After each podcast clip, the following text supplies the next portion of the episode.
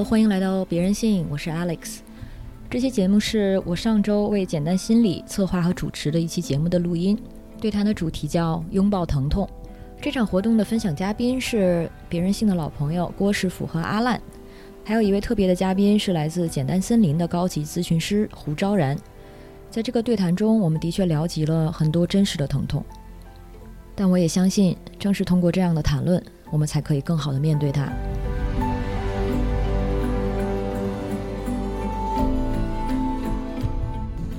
这是不简单客厅的第一次活动，然后不简单客厅它是简单心理的一系列全新的线下活动。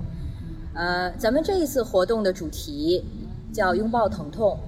这次活动呢是由国内一站式心理健康服务平台简单心理，然后简单心理旗下的一站式心理健康服务中心简单森林独立出版品牌一页以及读书内容聚合频道光明森林 Club 共同主办的。这次活动的缘起其实也很简单，就是我当时在为这个简单心理想这个疼痛主题的时候，刚好在读一页出品的这本书，叫我身体里的人造星星。然后这本书的作者呢，他叫 Sinead Sinead Gleason，一位爱尔兰作家。他从小就经历各种病痛，非常小的时候就被确诊出骨盆单关节炎，然后后来做了骨节融合术，成年之后又做了全髋关节置换术。反正多次手术，全身的伤疤多达两位数，而且他成年之后又患了一种非常凶险的白血病。所幸的是，经过后来的治疗，主要是化疗，痊愈了。而他在这个过程中恢复和得病的过程中，又生了两个孩子，所以可想而知，因为他身体的条件原因，他怀孕和妊娠的过程也是充满着各种的风险。而且除了他身身体上的病痛，这本书里他还写到其他的痛苦。包括失去一位亲密友人，一位亲密友人的突然离世带来的痛苦、心碎，还有家中老人因为艾滋海默症经历的漫长的痛苦，还有一些性别化的身体体验，作为女人的痛，作为母亲和女儿的痛。然后他写作的这个角度也很丰富，有很动人的个人叙事，也有调研科普，还有人文思维的分析，还有各种历史、艺术、音乐的元素点缀其中。很值得一读，所以呢，有幸邀请一页作为这次活动的共同主办方，和大家一起聊聊疼痛。另外，第三位主办方光明森林 Club 也是今天这个直播部分的平台之一。他们是一个读书频道，以 B 站为大本营，常邀请 B 站 UP 主入驻频道，定制读书的分享视频。所以欢迎大家关注几位主办方，包括简单心理的微博，还有一页的微博、微信和光明森林的 B 站，以及简单森林的服务号。我不知道大家在签到的时候，工作人员有没有跟大家说，呃，大家如果关注了简单森林服务号，然后在后台回复“疼痛”，就能领取三百元的优惠券，用于自自己之后线下的咨询服务，而且还能加入今天的抽奖。抽奖是现场朋友都有份，所以先祝大家好运。呃，那我呢，现在介绍一下今天的嘉宾，两位嘉宾，第一位是郭景红，郭师傅。如果大家听别人信的话，可能非常熟悉这位郭爹，他就是以一种令人闻风丧胆的犀利和悲观闻名，但是大家又经常说被他以一种特别的方式经常抚慰心灵。郭师傅关于病痛的经历也有很多，包括身体和情绪上的，所以今天也会有非常慷慨的分享。另外一位嘉宾是阿烂，也是一位好朋友，也是一位艺术家。他是多元家庭网络的主编，也是单身女性生育议题的长期观察者和专家。大家如果对这个多元家庭网络和多元成家有兴趣的话呢，可以私下找他聊一聊。他们最近有一本书也要出版了。他自己也也是一位妈妈，所以对女性身体相关的经验有很多的思考和实践。相信大家来这个对谈也是关于疼痛有很多想说的，但是呢，请大家先听我们三个聊一会儿，然后大概四点二十左右的时候，还会请简单森林的高级咨询师胡昭然老师加入我们的这个分享，给大家从心理咨询的专业角度带来一些信息，然后呢，会给大家分享和提问的时间。那我就从这个我身体的人造星星里的一首诗开始这个对谈吧。这首诗因为涉及到我们今今天想聊的很多话题，这首诗的片段是这样的，名字叫做《无人倾听的疼痛》。当我尝试用这张列表上的词语来描绘和表达身体的苦恼，有时我找不到合适的那个，甚至觉得这个词也也许不存在。病人们为自己的健康而战，为了得到承认和治疗，为了让人说我知道这是什么，我会帮助你的。疼痛是为了回答身体提出的问题，说出疼痛是为了寻找解决方法，但是这经常遭到质疑：真的有那么痛吗？公开使患病的经历变得政治化。借用阿伦特的说法。公共场合的任何行为都是一种政治行为。女人们很早就知道，消化疼痛是一种殉道方式，让我们慢慢靠近圣人的身体。仿佛不适的感觉等同于宗教的狂喜，仿佛痛苦是有意义的，尽管它没有。这首诗开头提到的这个列表，应该指的就是麦吉尔疼痛指数。他在这个人造心性这本书也提到过，是一七七一年发展出的一个评估疼痛的方法。医生们呢是制定了七十八个词，分成二十组，让病人们从这二十组每一组选一个词来描述自己的疼痛。然后这个作家 Gleason 他在人造星星里也用了一些词来试图描绘自己体验过的一些疼痛，比如说腰椎穿刺的凿痛、钻痛。还有子宫抹片检查的那种拉拽痛、牵引痛、拧转痛，妊娠的令人筋疲力尽的痛，乳腺囊肿的刺骨的痛等等。可是，就像 Gleason 在书中用了一章去阐述的，这个疼痛它不只是一堆词汇而已。即使有这样的医学工具，其实一个人是很难向另外一个没有同样体会的人去解释一个疼痛的感觉的。即使他用的描述是一样的，所以其实世界上可以说没有两种相同的疼痛，所以这些标准化的词语的工具其实更多是为了医生准备的，而不是为了患者。所以我想先问问两位嘉宾的就是，你印象最深的一次疼痛体验是什么样子？是否觉得可以用这类的词语描述一下？另外呢，如果说套用一个从一到十的一个得分系统的话，你觉得这个疼痛是可以称为几级呢？我我就说一个，就是可能不是非常常见的，但是我自己会认为是比较，就对我个人心理和生理的影响很大的一个疼痛经验吧。就是大概在我十六岁的时候，呃，当时是因为那个边缘人格障碍，然后，但是他呃，医生和我们家人是认为。我的做出这个行为的，让我进入医院的这个行为，会比医院对我的治疗要疼痛高得多。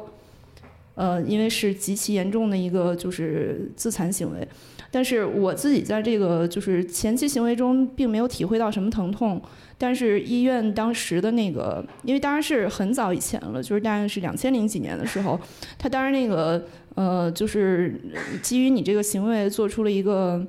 算是就是一个静脉脉冲电击疗法，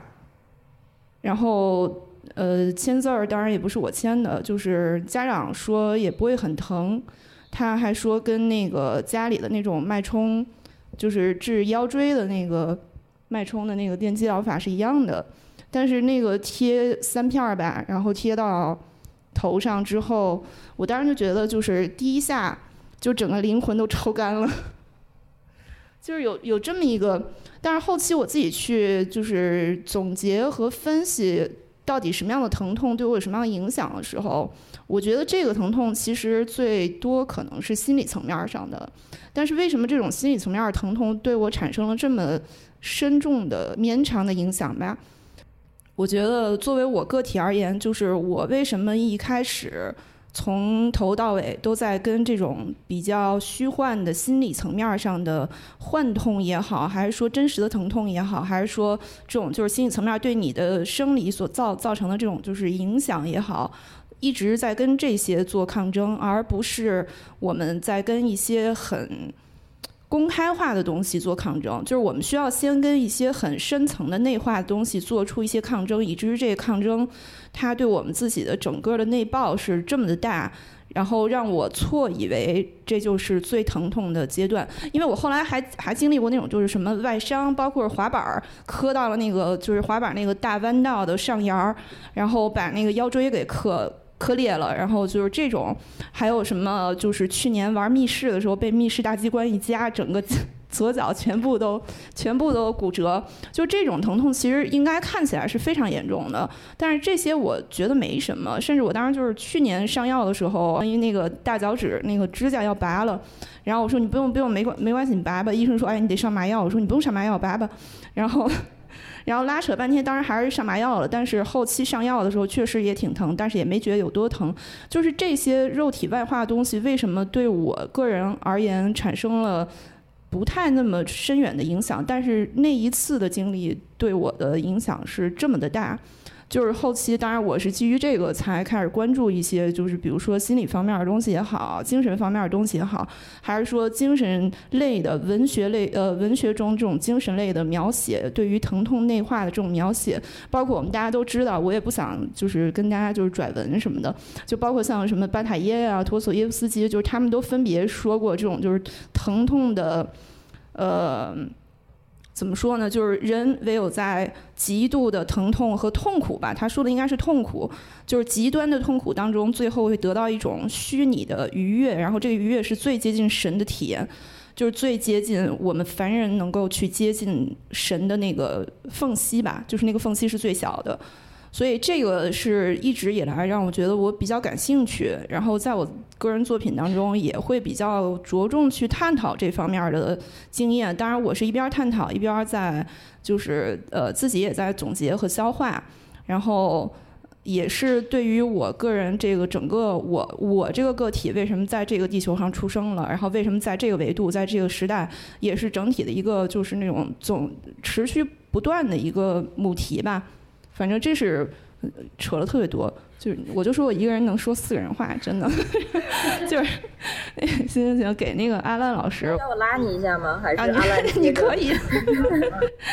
给给阿浪老师，阿浪老师，就是可能可能很多人想着生生孩子应该会很疼，这可能是我那个迄今人生当中听起来或者是想起来比较疼，但是。呃，因为我的小孩现在已经快两岁了啊，然后我也是没有打那个无痛生的孩子，但是那个时候我也并没有觉得特别疼，虽然很多人都问生小孩疼不疼，疼，疼肯定是疼，但是呢，就是那种疼是我觉得是非常生理性的，它是一个就是生产本身就是一个就是一个生物的行为嘛，所以那种疼是。呃，当有意识的去想象那种疼的时候，实际上，嗯，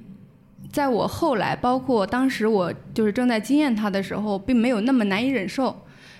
呃，而且我是做了心理建设的。首先，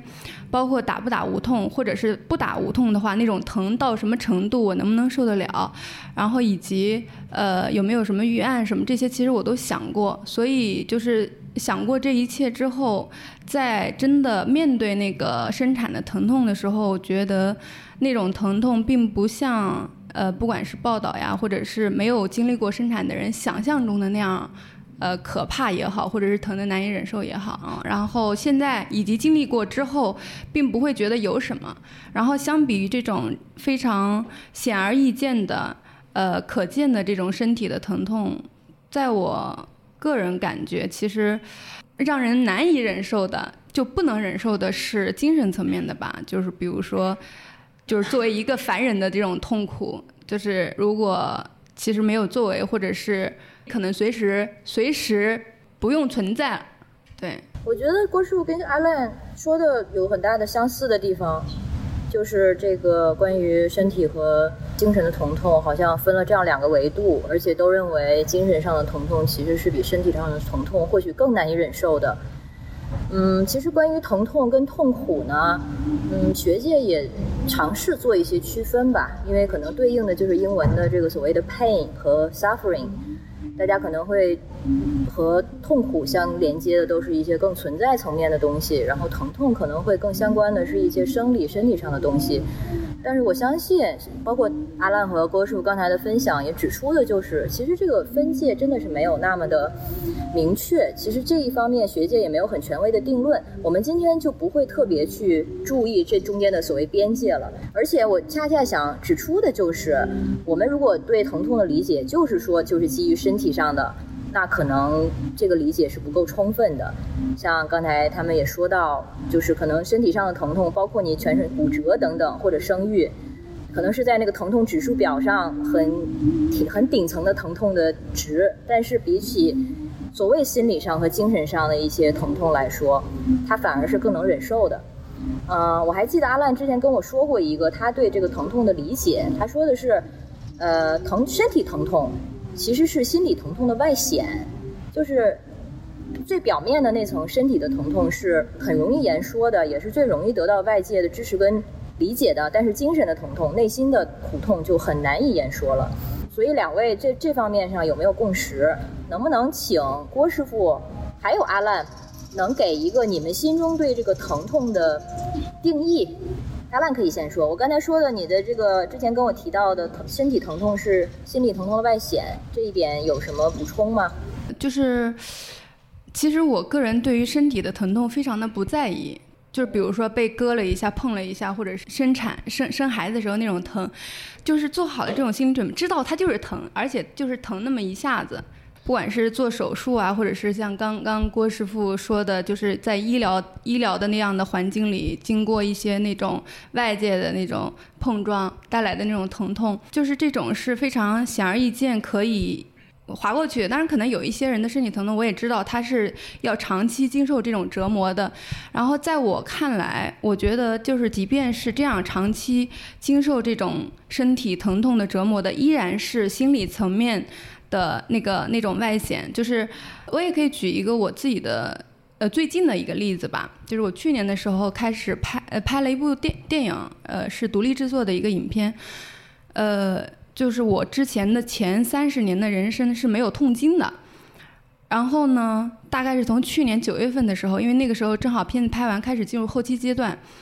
就从那个月开始痛经了，就是人生第一次体会到痛经是怎么回事儿。当然，就是没有这样直接的经验，可能真的很难去体会那种疼痛的级别呀，或者是难忍的那种程度。对，就像生孩子一样，可能就只能听大家感受。其实这也是我呃选择自己生育。的一个小小的原因吧，就是这种经验是无法获得的，只能你直接去经验才能更切身的得到。当然这是一个题外话哈。作为这个痛经，后来呢，经过几个月前所未有的这个痛经之后，就是疼到每个月都要吃药，就是也是第一次那个吃那个止疼药，因为很难受，就是什么都干不了，只能躺着，非常不舒服。其实也是非常那个。就是损耗生命的一个状态嘛，然后我就在想，为什么？就是为什么我之前从来不痛经，然后这几个月开始痛经了呢？一个点就是因为我那个电影的后期非常的难产，啊，就是一种形容啊，就是那个后期剪辑有点痛苦，然后而且电影的后期它也不是可以一蹴而就的，它可能就是还还是要在相当时间里的。呃，这个这个这个忍忍要要去忍受它，所以，嗯，疼了几个月，一直到是这个月以及从上个月开始，就是我的后期剪辑呢，其实有了一些就可观的进展吧。当然，也是因为我自己的状态调整了，所以从上个月开始就没有那么疼了。嗯，只是个人的分享啊，大家可以对应着自己的这种生活状态。所以回应到这个爱丽丝这个问题的话。就是对我来说，它就是可能是心理郁结，然后又无法在当下把它很好的舒缓出来，所以会在身体上可能以不同的形式，可能有的人是头疼，有的人是腰疼，有的人可能是痛经，就是这样来来呈现呃这种郁结吧，嗯。我还是挺同意阿烂的，我觉得就是可以补充一下这种的，就是一个是他说的这种，就是疼痛是你心理上的一种郁结的外在体现；再一个就是我觉得疼痛对于我而言是，嗯。我不知道说这个会不会听起来太玄学啊？就是我们可能就是比较感兴趣禅宗或者是佛教的朋友，会经常听到那种就是什么叫觉知当下。就我想了半天，有一段时间想了很长时间，因为我很喜欢曹洞宗的东西，所以看了很多经文。然后曹洞宗很提倡这种，就是你必须得从脚、手指、眼尖，然后眼眼眼眼球什么鼻尖来觉知当下。你只能活在当下，就是我们所谓《金刚经》上说的那种，就是过去之心不可得，现在之心不可得，将来之心也不可得。你唯有这样，才能真真正正的觉知到你当下的这个这个你是什么。但是后来我可能有一点那种就是生活中的小火花，啪的一下就爆开的那个，就是自己悟悟了的感觉啊，特别好玩儿。是因为当时就是骨折的那一瞬间吧。就是脚骨折的那一瞬间，因为我当时那个脚骨折还是比较严重的，然后骨折那一瞬间，当时等等手术等了十一个小时，排不开，然后我当时就想，其实挺疼的。我当时想，就是我该想点什么呢？那我不如想一点最无聊的东西，就是类似刚才我说的这个东西。然后后来想到一半的时候，突然一下就明白了，所以觉知当下其实就是疼痛，某种层面上是让你不得不去。就是感知到你当下的肉身，就是我这个肉身在这里，我在此时此刻在当下在这儿，我是我，我在感受这个骨折也好，还是说比如说痛经也好，还是说就是呃割了个手是还是那个肚子痛什么这些疼痛，把你这个就是总是想要比如说。呃，明天就成为 B 站百站百万 UP 主，或者是后天成为知名艺术家的这个那个你，牢牢的圈固在当当下。所以我觉得这个疼痛对我而言，就是在时不时的发生一下，会有这个效果，就是会让我当时就觉得，哇塞，我怎么平时。就是打打坐四十分钟都感知不到的那个，就是所所谓那种，就是一团气发着光，从你的鼻尖开始，沿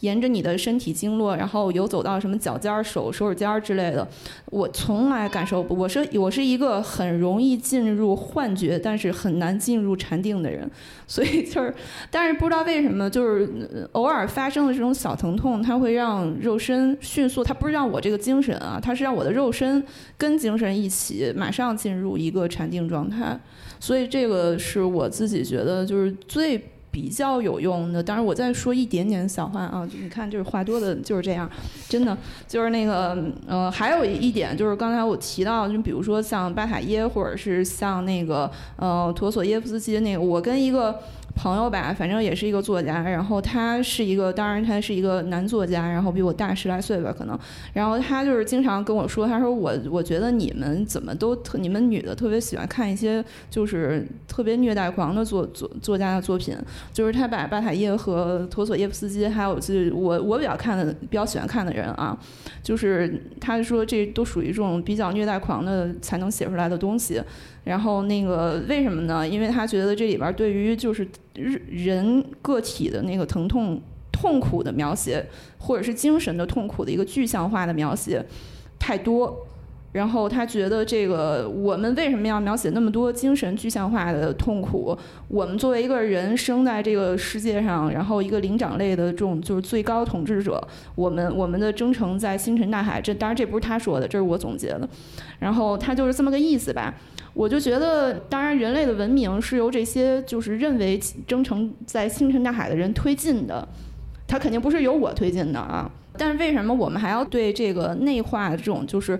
痛苦所具具象出来的个体特别的感兴趣呢？我我是始终开玩笑是会说，这种类型的东西其实是我认为真正。比较能够跟人类的精神文明，如果有精神文明这四个字儿的话啊，就是能跟精神文明是挂一个钩的。因为我们要是不往深了、往下钻、往里钻，这种就是痛苦类的，好好思考一下，为什么痛苦跟你的肉身是同时存在于这个世界上的？如果不思考这个的话，可能我们往外的时候就会出现一个严重的断裂。这个断裂就是在于我们经常在疑惑，为什么，比如说。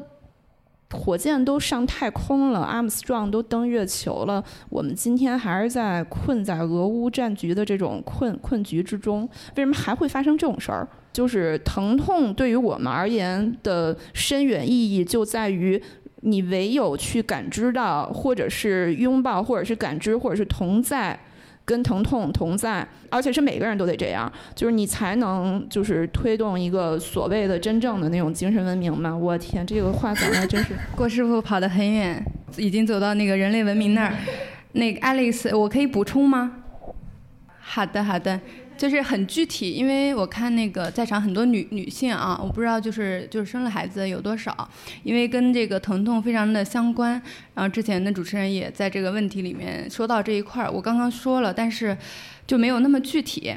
呃，其实我也是一个这个禅修爱好者，所以所以当时我生孩子的时候，开指开的非常快。就是我从开始开指的时候到孩子生出来，一共用了三个半小时。就是如果大家对这个女性生育这个时间有了解的话，呃，反正据我了解是非常短的，就是它是相当短。就有你应该有有一些就是听闻，可能就有的人在那个产房里生了十个小时、八个小时、二十个小时都有，对吧？那为什么呢？就是你说的那种觉知，当下的那个觉知，就是他完完全全被疼痛牵着、绑着带走了，他的所有的觉知都被他的身体的疼，就觉得啊这个疼太难受了，我忍不了，所以就影响了他生孩子。就是他越觉得疼，他越难以忍受，他的他的那个生产的过程就绝对不会顺利的。就因为我也有我也有那样的朋友，就是可能他已经开到非常。可能八指九指，但是最后就就是生不出来那个孩子，最后可能就是产那个前产，就是用那个钱钱或者是最后那个顺转剖，都是因为没办法，就是非常顺利的完成这个，其实是非常本能自然的这种生物行为嘛，就是因为我们太聪明了，人类太聪明了，就有太多想法了，然后各种各样的那个就全都跑出来了，对，但是如果他可能对这些东西一无所知。那他可能就是生了，就是只是有点疼而已，就像你被割了一刀，但是你越想越想越疼，越想越疼，然后这个疼疼就会变得难以忍受。所以就是未来如果有那个想有生育计划的，或者是对生育题比较关注的，我觉得就是在于这一块的话，实际上它没有那么可怕，这个意识的这个作用力还是相当大的。要谢谢两位嘉宾，非常快的就帮我已经点题了。什么叫拥抱疼痛呢？其实我们等一下有机会可以更深度的谈。呃，但是刚才阿烂提到的这个情况，我想特别特别说明一下，就是可能的确女性的这个生理和各方面的条件、身体条件不一样的，我们并不是在说。如果说你花很长时间，这个在在 labor 中妊娠中的话，肯定是因为你不懂得处理你的疼痛，或者不懂得怎么跟它自处，就稍微做一个声明吧，不是这个意思。但是希望大家也能理解到，我们刚才想表达的就是跟这个疼痛共处，它是怎么样一种状态，甚至说疼痛它的意义。啊，它其实是可以有一定超越性的。刚才郭师傅说到的那个痛感的时候，我还想到最近不是那部日本电影《Drive My Car》，不知道有没有朋友看过了？里面不是讲的就是他们是排谢赫夫的那个万尼亚舅舅那部戏，然后中间有一段对白让我印象很深，就是中间 Sonia 那个角色那个女孩跟她的舅舅说，基本上就是没有办法，疼痛我们就是需要。让它继续，然后甚至它可以可能是崇高的，它甚至是高尚的，然后我们就继续工作，继续疼痛就可以了。这样的话，其实我们的生命就已经有了意义和和价值。啊，我们可以说这是人类出于自己的这个所谓的人文明生物去强加的，但是在现实生活中，无论是从可能呃心理咨询或者从冥想，都是其实在倡导一个所谓的身心合一吧。就是我们如何和自己的身体的感知啊共存，然后能够彼此更有对话和聆听。所以通过刚才我们说的这些，大家可能也感觉到了，就是我们在说疼痛的时候，它真的不是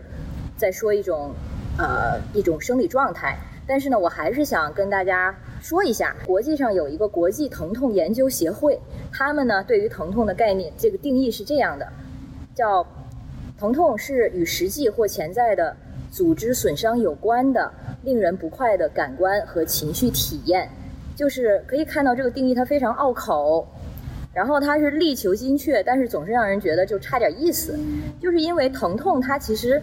呃，作为生理现象，但是它其实是非常主观的，它不是一种可以观测或者衡量的一个状态，呃，而且可以说它是完全只能主观的。嗯，大家对一个痛感会有不同的解读。比如说胸部一块疼痛，有的人可能会解读为自己是心脏病，有的人觉得就是我昨天健身过度，肌肉拉伤了，可能还有人会觉得这是某一个圣灵在跟我对话。所以大家对就是对疼痛的体会有一个认知层面，然后除此之外还有这个社会啊、文化层面等等。呃，而且关键是疼痛它。是只有你自己说了算的，也只有你自己能感受的，没有人能够因为你的疼痛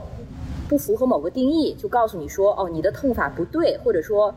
你错了，其实你不疼。但是这个也是可能造成我们和医学界或者医师之间，呃，会产生一些因为他们的不理解和漠然，然后产生一些医患关系紧张的一一个原因吧。呃，所以我认为关于疼痛最重要的，我在我们对他的讲述中，就是刚才阿烂和郭树分享的这些非常这个个人的亲身体验。呃，然后刚才大家已经说到了，其实，在疼痛体验中最难受的，或许不是这个痛感本身，而是呃一些孤独感。或者是自由感被剥夺，或者是你对身体的掌控被剥夺，这样一种丧失感。呃，那我想再回到郭师傅和阿烂更切身的体验，比如说这个郭师傅呢，他之前分享了一点关于他早早年的这个精神健康，然后他后来常年还有这个双向情感障碍和抑郁症的诊断，然后前两年呢，他得到了宫颈癌的诊断，然后他之后决定去海南疗养，在那之前他干了一个派对。然后给大家的邀请函上面写的是，这个受这个精神的癌陪伴多年，终于迎来了身体的癌，所以他就是以 就是以这样一种非常拧巴的、蛮乐观的精神，去经过了这个治疗，现在已经恢复了。我想问问郭师傅，在这些具体的病痛相关的体验中，啊，或者这样的体验，给你对这个生命和呃或者疼痛有没有什么？观点上的改变，我之所以没提那个就是 cancer 这个东西吧，是因为说实话就是生理体验不疼，就是或者是我也不知道他可能我那个忍痛阈阈值太高，然后确实当时我我就是仔细回顾到他就是从那个活体取样开始，对吧？就确实有一个拉拽痛。然后，但是也没有说到我不能忍那种。我觉得那个拉拽痛，当然，因为他在拉拽的时候，我当时想就是，哇塞，这还不如我自己打唇钉，就我那唇钉以前闭合，我自己拿了个针把它穿过去了。然后，开玩笑啊，不建不建议大家这么干，这个都是以十八岁以前的事情，不是现在。但是我当时确实心里是在想，这个就是身体的疼痛是可以比较的。从那个开始，一直到后来手术全麻，啪一下就过去了。然后手术出来之后，可能稍微有一点点那种就是凝血问题吧。然后那个，但是凝血问题的时候，呃，我妈说太吓人了，什么我当时都已经那样了。然后我妈太吓人了，给你换了超级多的成成人纸尿裤什么的，流巨多血。我自己说实话真没感觉，就是也不疼。它流的时候，它是从内部往外，内部的痛大家应该有感觉是钝痛，对吧？就是钝痛，它减到几乎没有，确实有一点点钝痛，但是这件事儿其实最多还是一个心理上的那个什么吧。我当时确实是，当然我我是非常不建议大家有这个想法。我当时是有一丝的庆幸，因为可能就是如果长期，因为切合咱们今天这个就是简单心理的这个主题的话，就是如果长期有这个精神类。呃，困扰的朋友肯定能体会到我说的很多点，就是他的那个，包括你的心里延伸出来的一种幻肢痛，就是那个还有解离的时候，你发现解离也很可怕，是也是我年轻的时候经历过一个一段时间的状态，就是解离是那种所谓的呃，你今天你刚觉得自己醒了，然后起来倒杯水喝，但是下一刻中间的时间没了。然后下一刻你再回过神儿来的时候，哎，我怎么拿着两个超市的袋子站在马路中间儿？就这种感觉，就是所以这个的带来的心理当中的那个那种恐慌所产生，会产生一种幻肢痛，就那个是要比那个像 cancer 的时候手术的那个感觉要要。要厉害的，我的我的感觉啊，但是我是真心不不认为大家就要顺着我的话就想啊，那没事儿，那我就可以放心大胆的受伤了，然后我也就是我也不需要在比如说我痛经的时候我也要自己忍了，这当然不劝你自己忍，就是咱们有有哪儿疼就叫出来，就是止疼药也得吃，然后也得喊，也得周围的人也得对吧？也对对我们。付出一定程度的心理安慰和情感劳动，就这都是需要去那什么的。我觉得，如果你要最多说这些，就是从各种各样的疼痛的点，对我而言产生了一个最大的一个社会化的影响，那就是让我变成了一个相对来说。非常，我认为是比较共情的人，就是别人可能有一点点的小的那个，就是情绪，我周围的人情绪波动和他们的就是受伤啊、刮一下什么的。然后我就会高度的，就是感知到，然后就高高度紧张。我觉得这个对于一个人的那个就是情感丰富还是很需要的，因为我们尽量还是丰富一些，不要麻木。麻木的话，你自己最后也会很痛苦。但是那个痛苦痛苦就不是情感丰富的人，情感丰富的痛苦是可以解决的，麻木的痛苦是肯定。从内到外的一种摧毁，对一个整个人的一种摧毁，对吧？这个也不用我举很多社会性的例子，或者是哲学上的例子。所以我觉得，就是这个，就是我们今天不能光光光就是探探讨一种，就是我对于身体上的疼痛啊，我觉得 OK 啊，可以忍受，当然是 OK 的，只能证明就是我们比较坚强。就是再一个，就是精神上的这种疼痛，也得怎么去跟这个疼痛在当时呃共处，并且后面的时间发展的过程中，你意识到这个疼痛把你变成塑造成了什么样类型的人，这个还是比较重要的，我觉得。我还想问郭师傅一点关于恢复期的问题。就是我是上次跟郭师傅录录节目的时候，他才提到，因为化疗的时候头发掉的很厉害，所以现在把头发剪短了。就是我见过他的最短的时候，呃，然后还染了颜色。然后因为想到这个人造猩猩，想到这个书里面也就是提到过这样的经历，就是这个作者他得白血病，然后化疗的时候也是把头剃头发剃光，后来呃买了一顶非常昂贵的假发。所以我想问郭师傅，就是剪短头发或者掉头发这个体验，你当时感觉是什么样子的？掉头发是因为吃药的马上就是很快，就是大家要是吃过化疗的药，肯定知道，就是它下一个星期你都不用，这其实就是一种就是化学辐射中毒嘛。然后我一梳那头发，就是整个我以前那头发，你看，比如说那个嗯。第二排这个 穿藕荷色衣服这姑娘，就你们俩那头发加起来的那个厚度，就我头发真巨多，但是你俩头发真的很多啊，很漂亮。然后，然后那个我当然这个厚度，你你在这个情况下你梳一下，你发现你梳子上全是头发，就是真的有点吓人，就是感觉有点就是鬼片的意思。哇塞，就是有点我我贞子的那种。意思吧，但是后来就是马上就剪了，立刻我还让我妈剪的，我妈就直接一一剪子，就也没给我考虑，她觉得哇塞，给你剪了个劳动头，你什么？你这五十年代出生家长就是有这种心理，她剪你长发的时候，她有一种自嗨感，你知道吗？就是。然后后来我剪了之后，实在受不了，就是嗯，我们家从那个海南回来，然后我就照镜子，觉得我完了，就是必须得去再剪一下。我之前真的有五年的时间，我连理发店都不进，谁敢动动我头发，我跟他拼命那种，就有那种感觉。但是后来我自己就把头发，你看现在真的是就是一个月漂一次，剪巨短。我昨天去剪头发，然后那个。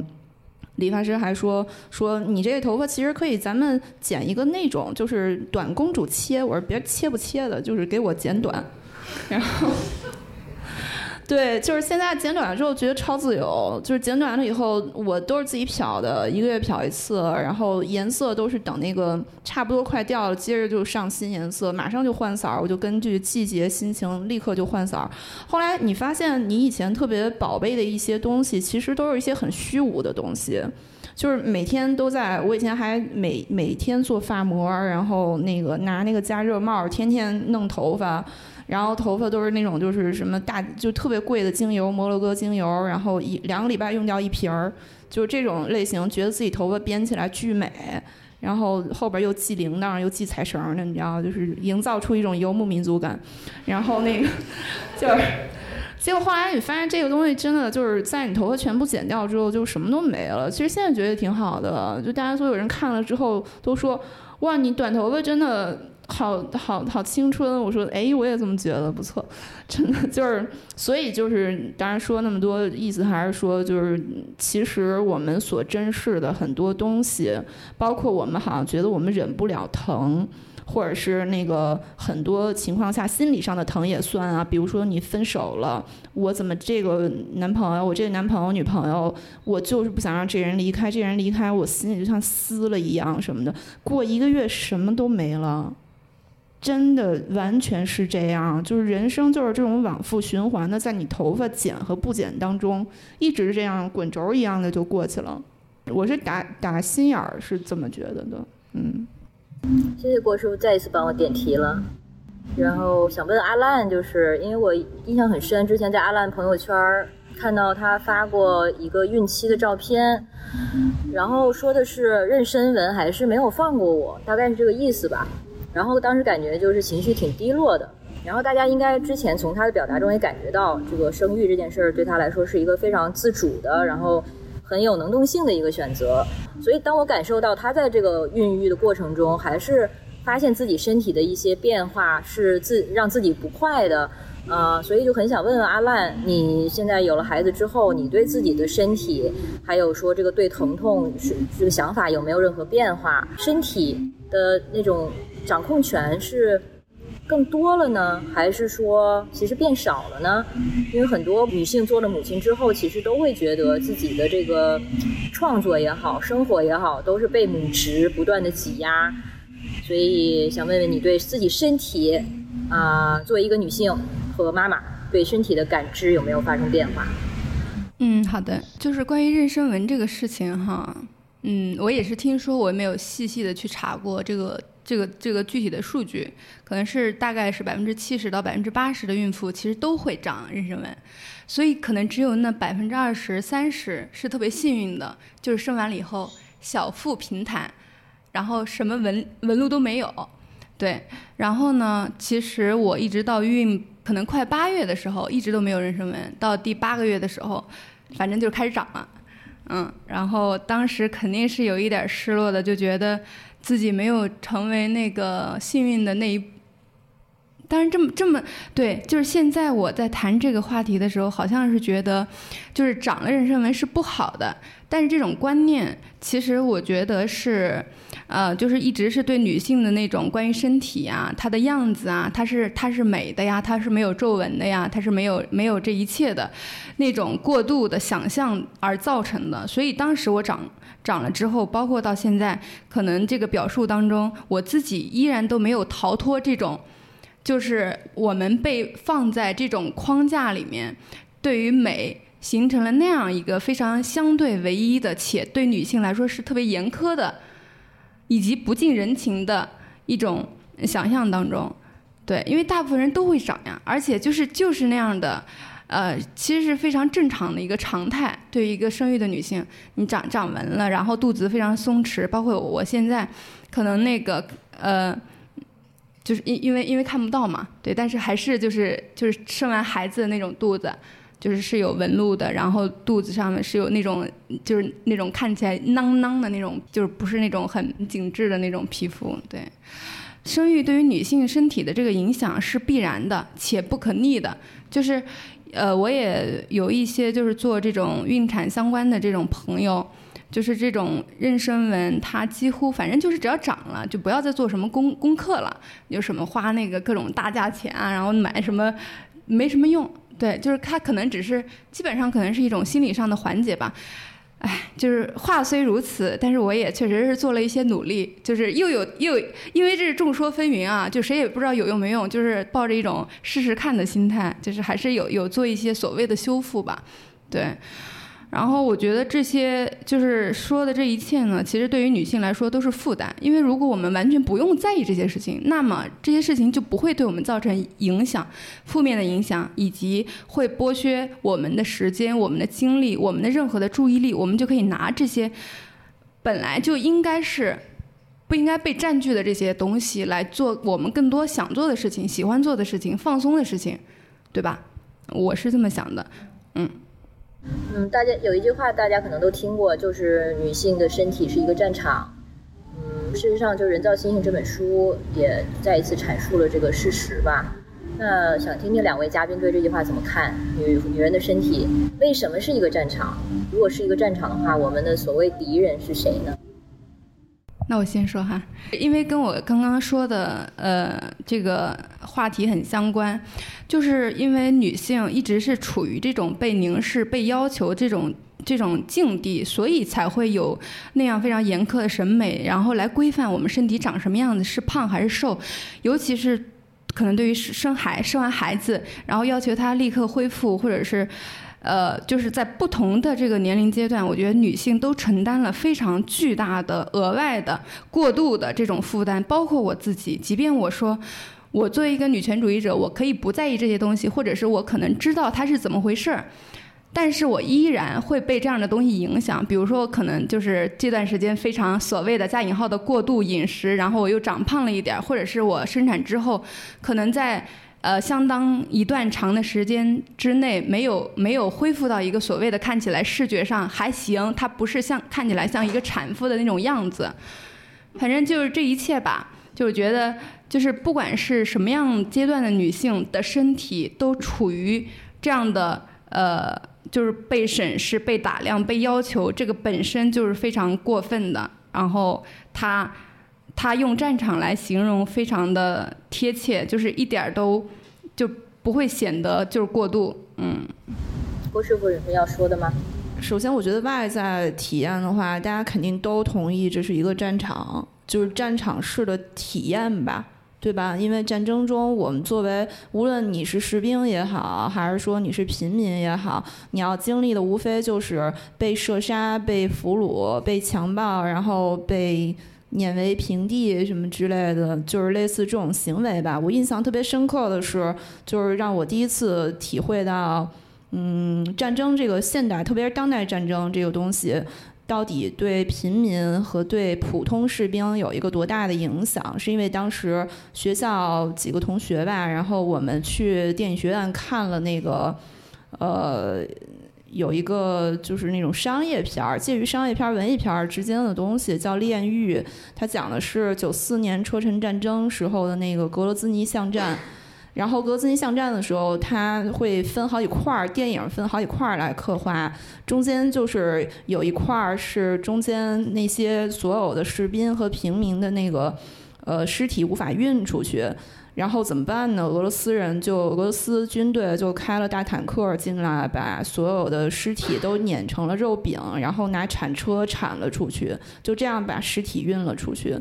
然后就是一个方便简洁的方法吧。就是不是这话不是我说的啊，是那个电影里的指挥官说的。然后这个也推荐大家看一下，这个切到我们当时呃现在这句话这个题的题眼上面，就是这种碾压式的，又会让这个当事人，就是当然当事人都是死尸。也是普通死尸，就是让当事人都无力抵抗的碾压式的血腥暴力的这种就是强制性的性行为，它居然发生在一九九四年，就是在一九九四年的时候，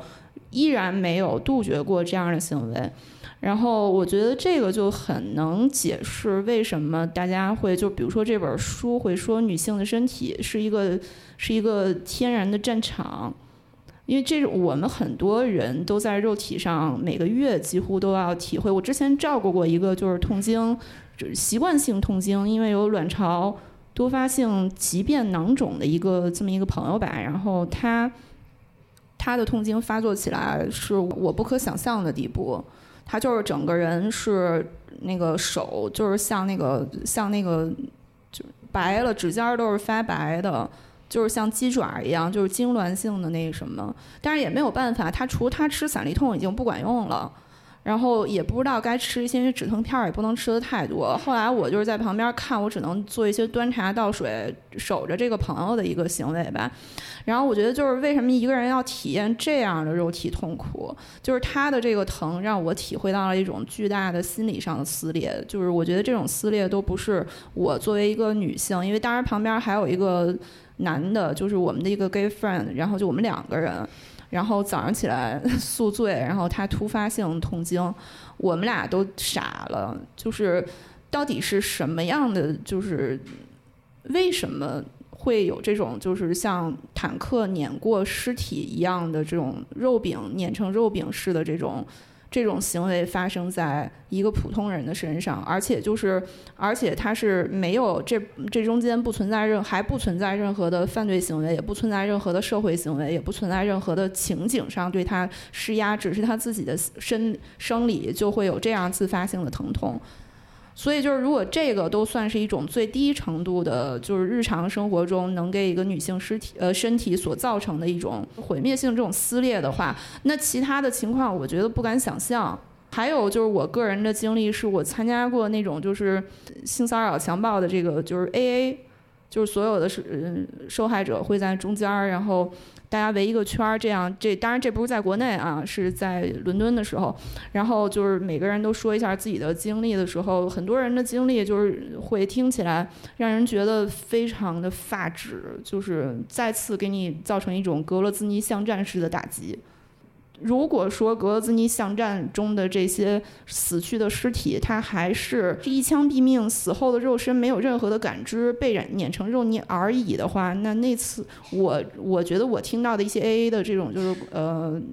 受害者互相倾诉的这个故事当中，很多人的经历是活着被被碾成肉泥儿的，就是真的是不可想象，而且就是在最。最极端的情况下发生之后，这些人他居然就是你会感叹一件事儿，就是这些人他居然还活着。就像女人经历这些种种的疼痛之后还活着。对啊，就是经历疼痛也好，还是说你个人的经历的很多东西，什么这些也好，我觉得这个退一万步而而言，我们不说底层的，希望大家不不嫌我话多啊。但是我真的是真心希望我的很多呃比较特殊的一些个人经历能被大家听到吧。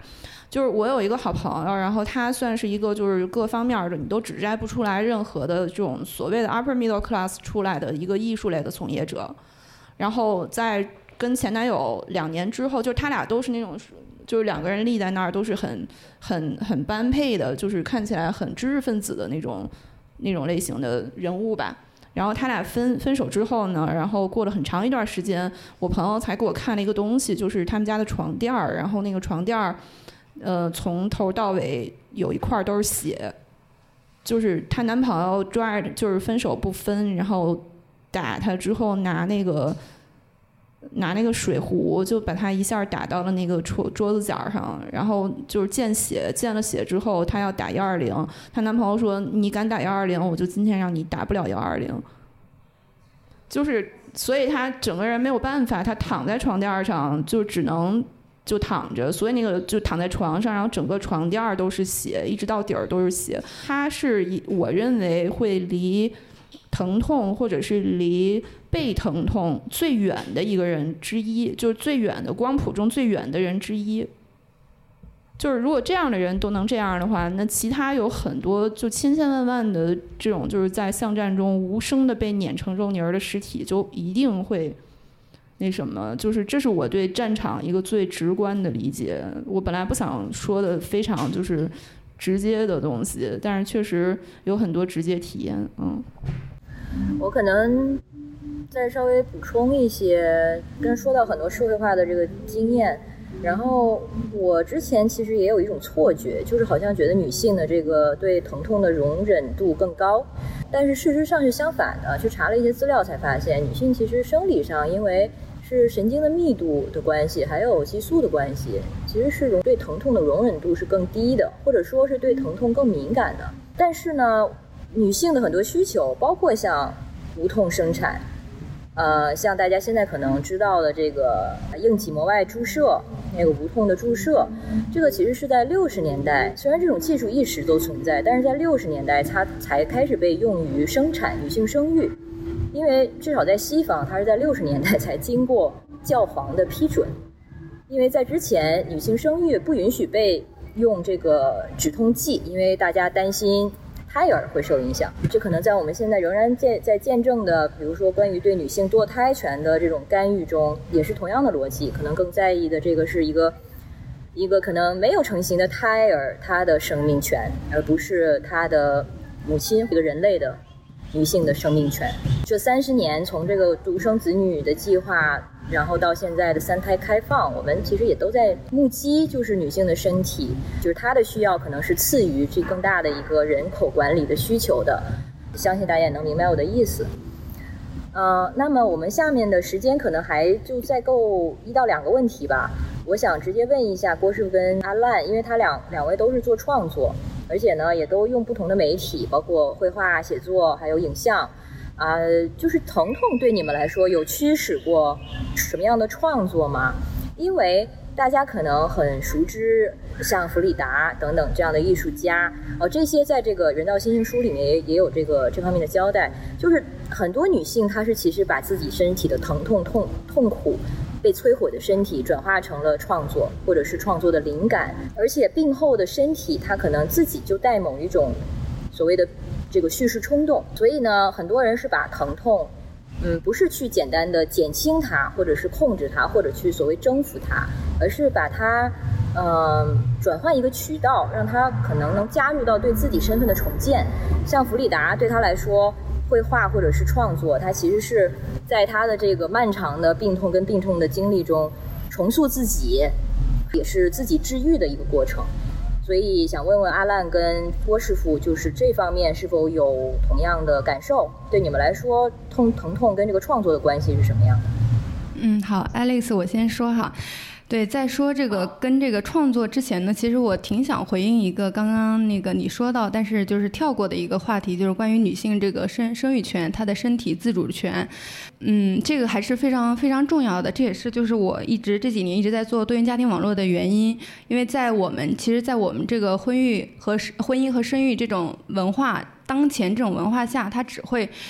越来越紧缩，所以就是我们自己对于这个身体的这个自主权，可能是一种幻想，就是可能在现在当代这个女性觉得说，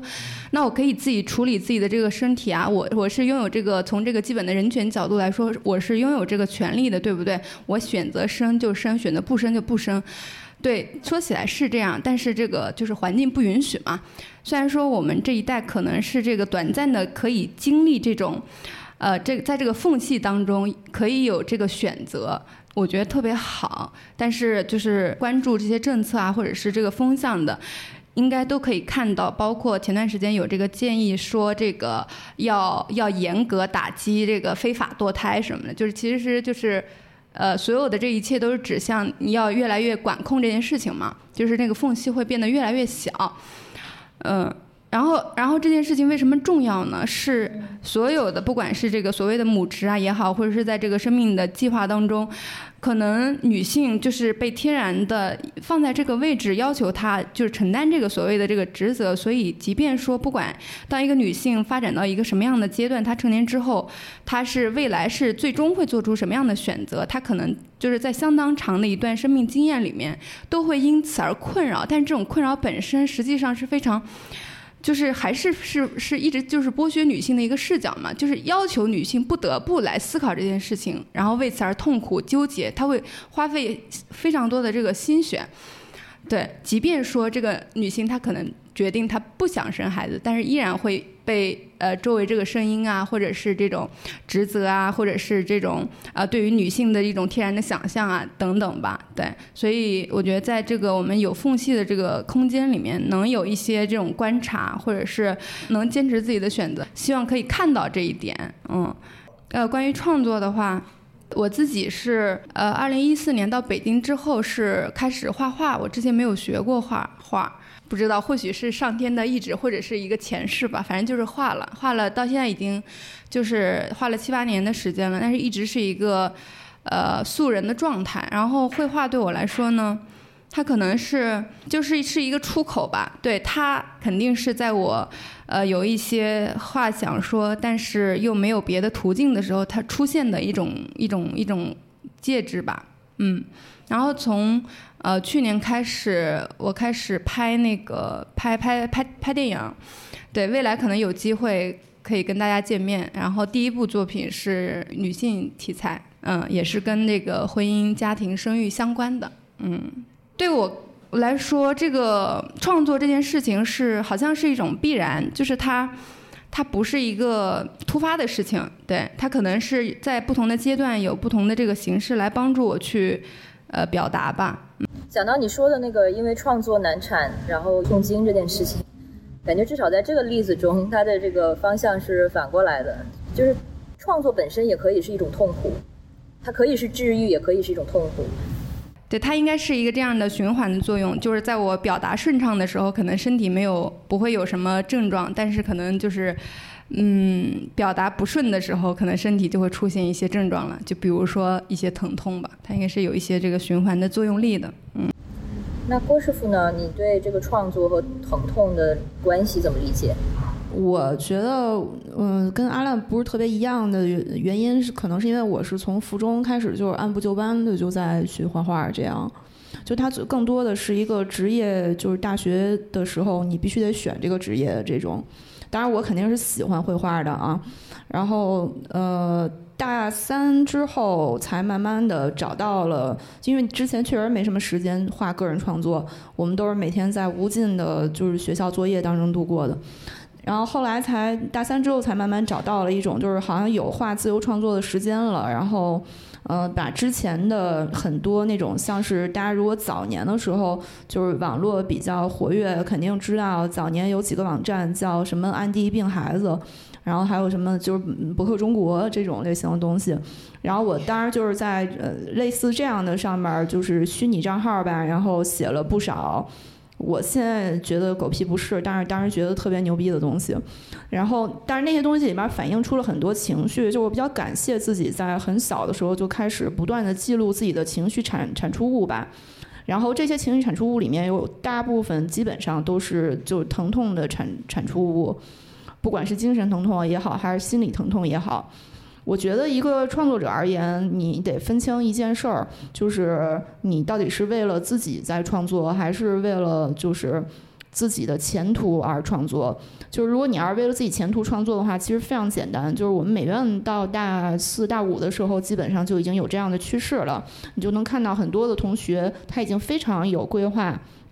毕业之后他到底要干嘛了？然后他也不是说是非常的，当然你也不能说人家不喜欢绘画，但是人家也是挺喜欢绘画的。但是明显就是他只是把自己身体生活中的百分之十到十五分散到了工作当中，然后到工作结束以后，我这个人的人生就跟我的工作没什么关系了。然后后来我就在这一点上，嗯，因为这个抉择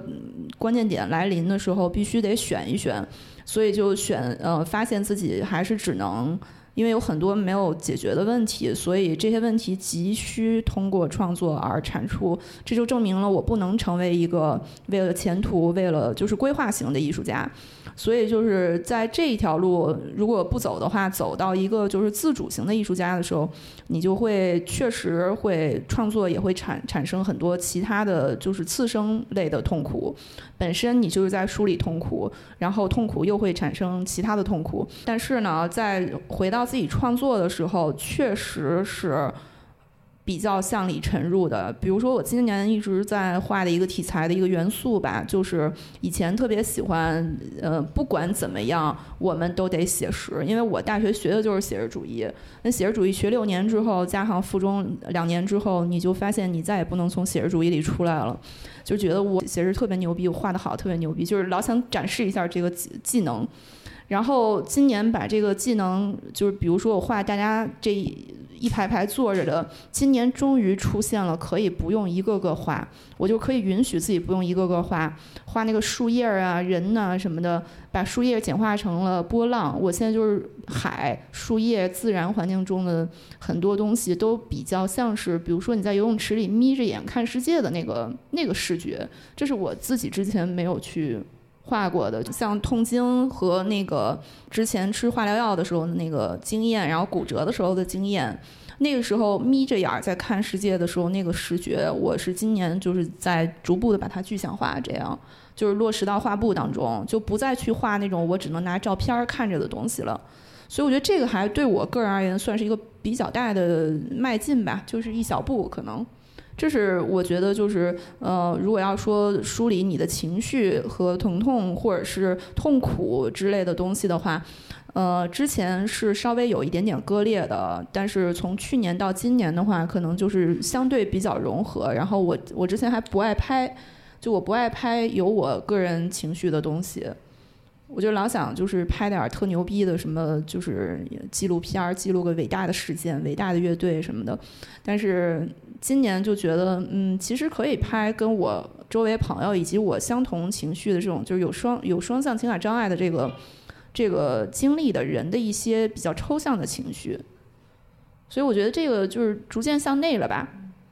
啊，就是这是最大的一个创作上的改变，可能。所以其实无论是你是说像阿拉烂这样，就是自我认同是素人艺术家，还是郭师傅这样经过系统的训练，相信创作它绝对都是一种非常有效的出口。虽然我可能不想把它称称为一种疗愈方式吧。它对于很多人来说，可能就是就是一种必要。呃，我觉得郭师傅他自己，他跟疼痛的关系也在发生变化，这也反映在他的创作里。像他刚才说的，他对疼痛去觉知它，然后如何和他能够共在，这个可能在创作中也有所体现。我觉得其实就是，你看我吧，我就是也不怕大家说我啊，就是我是从十五六岁差不多就是诊诊断。然后到现在我三十多了吧，反正就是快二十年的时间了。然后在这其中，什么疗法基本上都试过。对我还住过院什么的，我还经历了好几个阶段。就是一开始的边缘人格障碍，中间又好了，然后又变成了抑郁，然后抑郁现在又变成双向。我也不知道为什么它会这样变，但是一直到现在，我整个那个情绪也趋于平稳。当然也是在那个呃，就是药呃药物治疗，然后嗯心理咨询师，然后包括之前我在英国还接受过那种就是嗯那种行为行为疗法，类似这些东西吧。我觉得人其实最重要的一点，不是说你得想这个世界为什么辜负了我。或者是为什么别人都不帮我？或者是因为你知道，过去所有度过的，不论是我们今天说的是童年阴影也好，还是说家庭原生家庭也好，这些东西都是不可逆的。就是没有一个人，我们都是三维时空的人，你不可能走到四维时空去帮助原来的自己改变一些继继承的事实，对吧？然后，如果继承事实不能改的话，然后你也不能去要求身边的人，上到你父母，下到你朋友、你男朋友、你女朋友，孩你的孩子也好，就是谁都没有任何的义务一直陪你，就是一直帮你，一直去捞一个精神，就是在你的精神不受控制的时候，捞一个精神有稍稍微就是不能控制的人，其实是一个非常危险的行为。就是那个捞的人，他也不见得能捞上来。然后那个被捞的人呢，他也不见得能被救回来，所以我觉得这个呃到最后，其实我的个人经验是什么管用呢？就是还是你你自己得明白，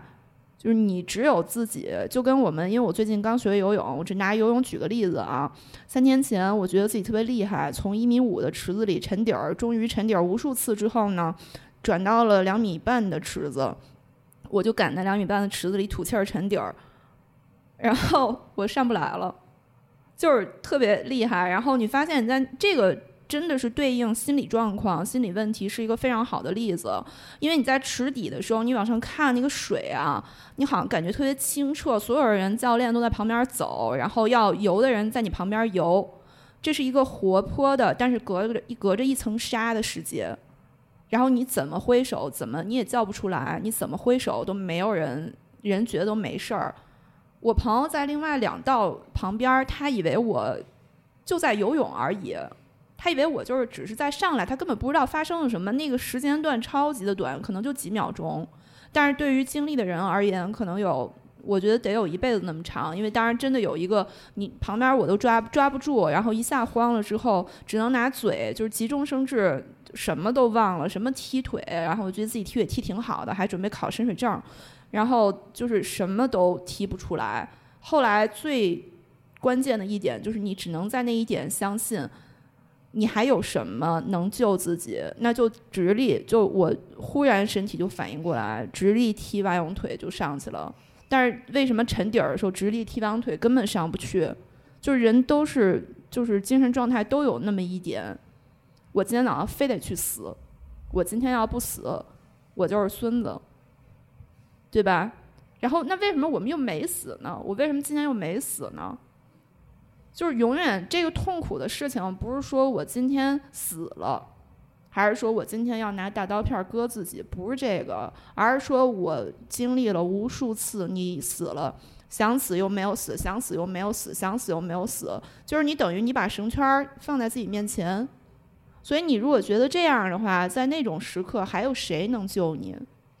没有，没有人能救你的，不会出现一个具体的人是救你的。就是你还是得去建立一种跟自我的、跟自我的关系，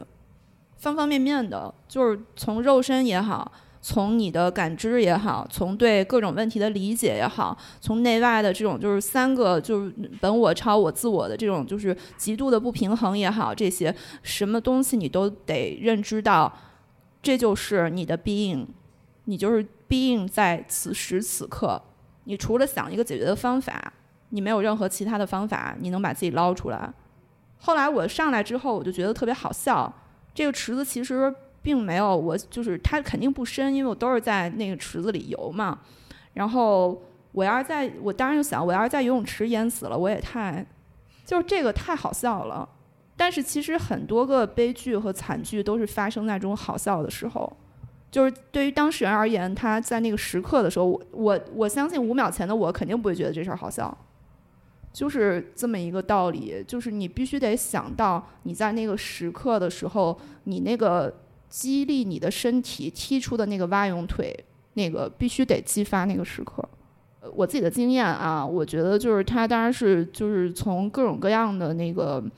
呃，自己的那种就是阅读啊，然后理解呀，然后还有具体的方法，比如说跟咨询师，他也会教你一些具体的方法，然后冥想、正念都会教你一些具体的方法，然后你去运动，然后去吃好吃的，然后就这些东西全部都会最后凝结成那个帮助你发力的点，让你踢出那个蛙泳腿，嗯。但是因为时间的关系，我们因为还有吴昭然老师会跟我们做一些分享。不过在那之前，我就想稍微总结一下，因为我们怎么看待自己的身体，它其实是在疼痛这个话题中，呃，很重要的一个角度。大家可以想一想，你是怎么看待自己的身体的？比如说，有的人可能会说自己的身体对自己来说是一个，嗯，累赘。我就会觉得我的身体是一个我需要小心呵护，否则它就会给我惹麻烦的一个怪物。有的人呢，可能对自己的身体就非常有信念感，他觉得自己的身体很有力，能够帮他实现所有一切他想做的事情，包括可能生育。而如果我们自己是倾向于那种笛卡尔式的身心分离，就是我和我的意识和身体是分离的话，我们往往可能也会把。疼痛当做一个外置的东西，就是可能需要我们通过药物或者这些一些方法去控制和减轻的东西。但是我们今天想提出的一个思路，拥抱疼痛，它其实就是在于，或许我们跟疼痛和跟自己的身体都有其他的一种关系的可能。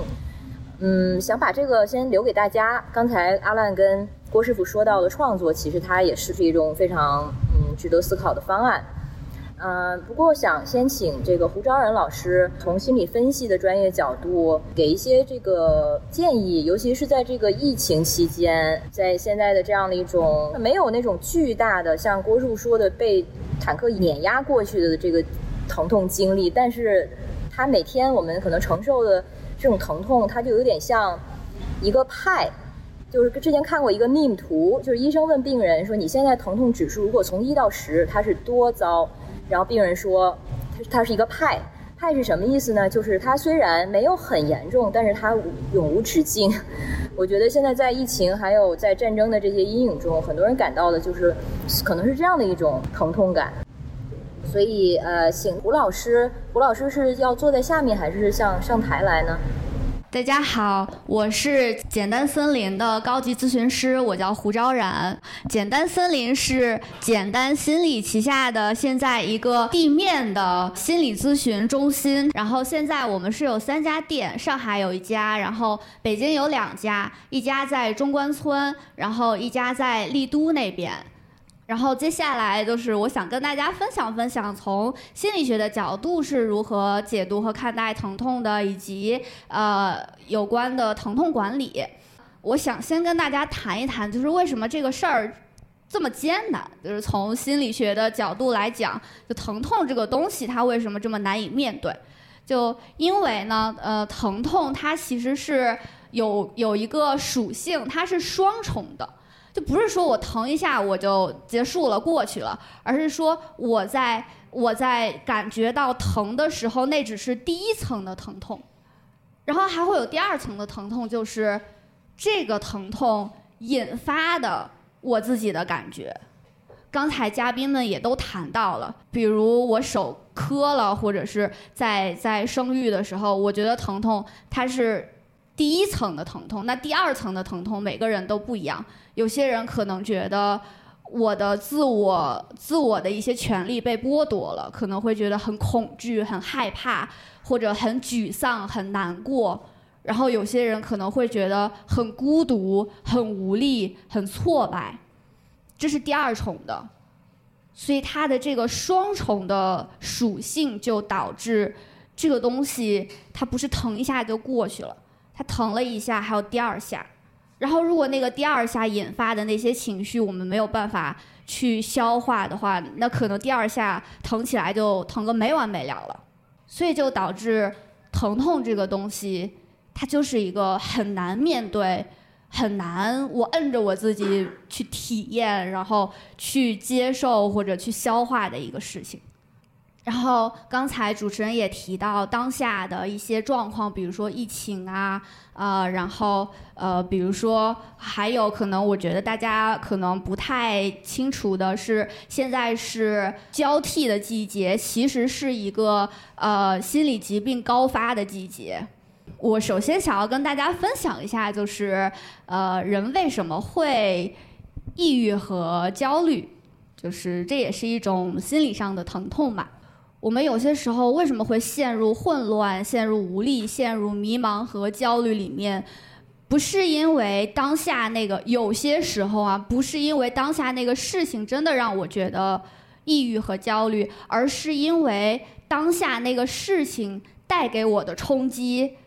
它比我感觉抑郁和焦虑还要疼，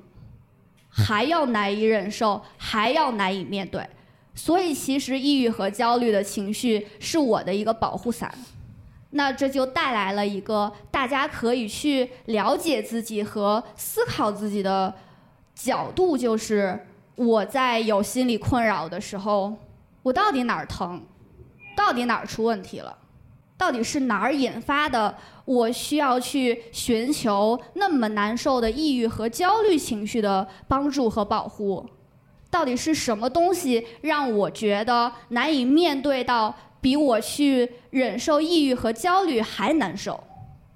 我总会跟我的来访讲说，嗯，我们人是要活在当下的。有些有些，比如说抑郁会会比较有抑郁情绪的人呢，他是愿意活在过去的；那些会比较焦虑的人呢，他是愿意活在未来的。总之，当下是不太好活、不太好面对的。然后还想跟大家交流的一点是，就是刚才嘉宾们也都提到了，就是心理的疼痛和身体的疼痛，呃，从心理学的角度讲，它会是一个什么样子的关系？嗯，我们可以怎么样去理解和解读它？就心理的疼痛和身体的疼痛是有很多很多的交叉点的。当我们心里面难受。其实是我们心里面不舒服，有负面的情绪没有办法消解的时候，我们的身体会出现各种问题。我看有人点头啊，就是有些人会头疼，有些人会嗓子疼，呃，眼睛疼，脖子疼，肚子疼，胃疼，还有我还有见过有腿疼、背疼的。我的身体的疼痛和心理的疼痛是什么样子的关系呢？这也是一个我们日常可以去觉察、可以去了解自己的一个角度。然后，呃，提到如何管理、怎么办的问题的时候，不管你管理什么，一切的管理都是要建立在了解的基础之上的。你得先知道你要管的这个东西它是个什么样子的东西，它有哪些特点，它有什么样子的属性，它什么时候会出现，它什么时候是一定不会出现。你只有知道了这些之后，你才能做到说我去管理它。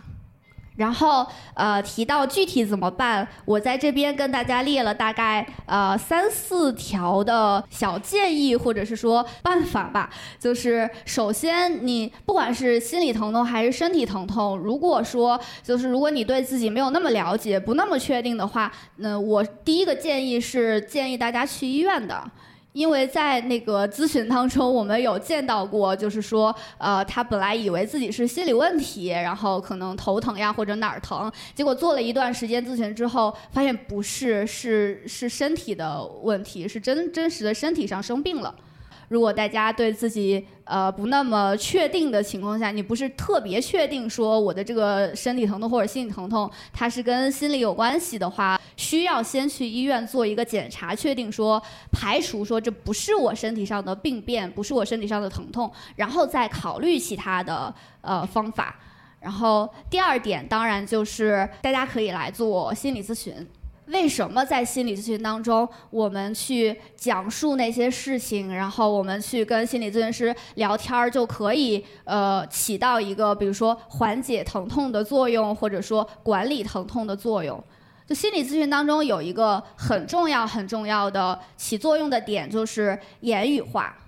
这个就是帮大家去消除呃第二重疼痛的一个很管用的方法，就是当我去描述我的第一重疼痛，我用我的语言把它真实的描述出来的时候，它对我就不是一种威胁了，它对我就是一种可知可控的状态，就不会那么引发我的第二重疼痛，有可能也会引发第二重疼痛，但是第二重疼痛就会是。可知可控的了，不会是绵延不断的了。在心里面想还不算啊，就是要说出来，写出来也可以。然后最好是有人听。那这个就涉及到第二个，就是在心理咨询为什么起作用的一个点，就是你说的话会有人听，会一个会有一个观察者，一个具备心理学知识的观察者在你旁边告诉你说：“哦，我现在观察到了什么。”所以，咨询师可以是一个陪伴，然后倾听，并且去反馈，去试图理解你的疼痛、你的、你的这些所有的负面情绪的一个角色。当然，还有一个很重要的点，就是心理咨询值钱在哪儿的点，就是呃，关系。就关系本身是具有疗愈作用的，在咨询里面，咨询师会引导我们去。建立和体验跟会给我们带来疼痛的那种关系和体验不一样的新的关系、新的体验。第三点就是跟待会儿的活动是相关的。刚才两位嘉宾也提到了，就是正念和冥想。嗯，我还是挺鼓励大家去呃体验体验和那个练习正念的。就是简单心理平台上以及其他各大平台上吧，也都有类似的练习，然后或者课程，有免费的，也有呃收费的，所以大家看可以看自己的需求去选择。但是，就这样一个方式还是非常能够帮助到大家去管理和觉察自己的情绪、自己的心理和身体的疼痛。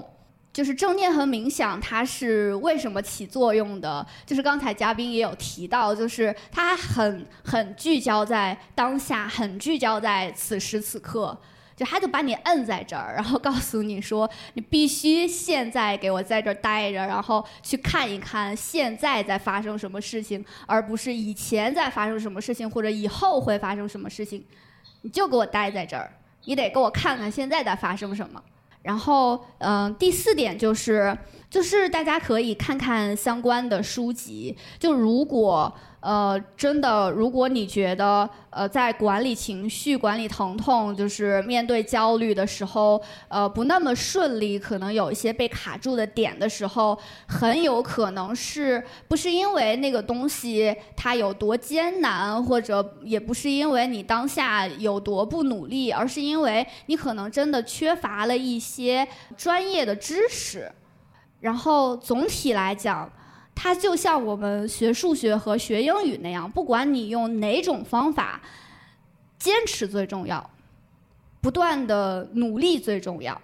它真的不是一个简单的事情，它真的也不是我们天生就会的事情，是要我们后天通过不断不断的努力去自己争取和自己学习的一个一个事情。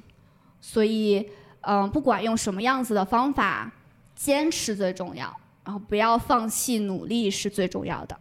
对，我还想简单提一下，简单心理做的那个心理健康行业的数据报告，每一年连续六年了，每一年都会发布一个行业报告，这个是可以在简单心理的平台上获取到的。如果大家对目前呃心理咨询行业是什么样子的，然后咨询的从业者是什么样子的，以及最重要的会呃需要心理咨询，会需要心理学的。人是什么样子的？大概一个什么样子的特点？什么样子的年龄分布？如果大家对这个感兴趣的话，可以去简单心理的平台上，呃，去找这个行业报告。也希望简单心理和简单森林可以在大家成长和管理疼痛的道路上一直陪伴大家。